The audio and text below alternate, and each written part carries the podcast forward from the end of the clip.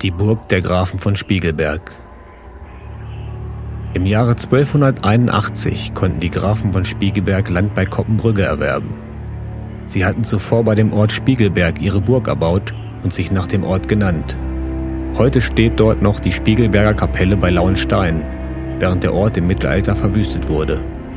Auch die Burg der Grafen ging nach einer Sage durch vorsätzlich gelegten Brand der Edelherren von Homburg verloren.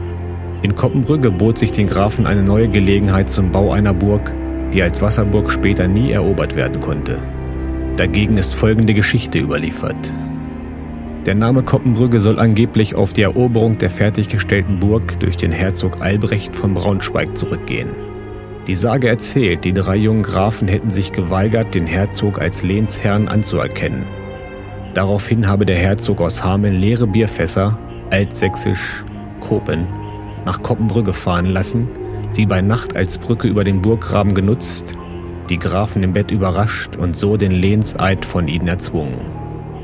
Nach dieser Brücke aus Kopen soll dann der Name Koppenbrügge entstanden sein. Daher auch das Fass im Ortswappen.